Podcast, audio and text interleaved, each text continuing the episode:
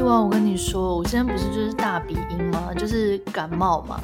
对。然后我那天很夸张哦，因为台湾好像现在大家虽然说室外是不用戴口罩，可是好像大部分的人还是都会戴嘛，嗯、就是嗯，以防万一，就是求心安这样子。我不知道啦，因为我离开台湾已经一阵子了。然后呢，回到加拿大的话，是因为。完全没有任何人戴口罩，大家戴口罩是零人这样子，就是你可能偶尔茫茫人海当中，大概八十个人里面会有两个人戴口罩，这样 就真的很少。然后，所以我就回来之后就开始也在那边肆无忌惮的没戴口罩。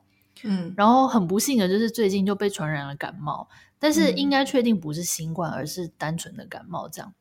嗯，然后我发现我咳的比新冠还要厉害，就是 怎么会这样？对，然后就是干咳，也不是有痰的那种咳，然后就咳很厉害。然后我那天就是呃自己一个人在楼上看电视，然后咳咳，嗯、因为有时候你不是咳得很厉害的时候，会有那种想吐的感觉嘛。对，我以前常常就是会这样，咳咳会有想吐，会讲呃干呕，嗯、可从来没有吐过东西。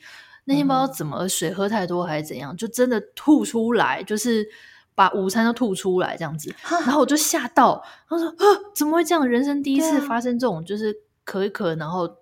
吐午餐这样子，那我就仔细检查，就是那个手上跟地上有一堆那种红点，很像颜料。你说你认真在观察呕吐物是吗？对，对我，但是我先说那呕吐物很清澈，就是蛮干净的，哦、因为那天中午吃的很清，不是灼灼的，对，不是灼灼的。然后就看到一堆像颜料那样子的红点，然后有的点大，有的点小，然后有的是。好几个点连在一起，我说是吐血吗？嗯、不可能吧，是古人古人吐在白手帕上吐血吗？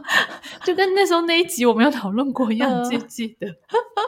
哎、欸，就后来我真的我去厕所要洗手的时候，发现真的是血耶。你说你洗开，它会有那种血被冲开的感觉？对，而且。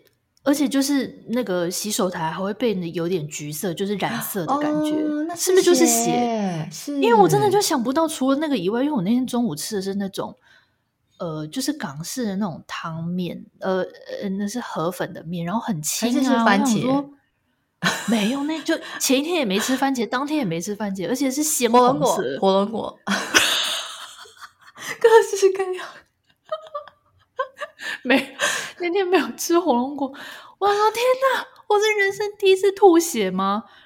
嗯，所以表示你食道还是就咳到有点受伤，是不是？里面我觉得可能，然后后来还赶快上网查，然后想说需要去急诊吗？可是因为最近就是加拿大这边很多人都生病嘛，大人小孩，嗯、然后我已经听了好多朋友说去急诊等八小时起跳。就是你只要不是那种很严重，比如说腿断掉啊，或者是你知道肩膀流血啊，你就是要坐在那边等很久。我想说半小时算了，还是待在家里 好了。然后自己上网查一查，可能真的就是不知道诶，可能是比如说肝还是干嘛，然后咳太厉害，就是会有一些出血。嗯嗯、然后反正我查到好像是说没有很严重，就是没有关系，可以可以自己就是观察。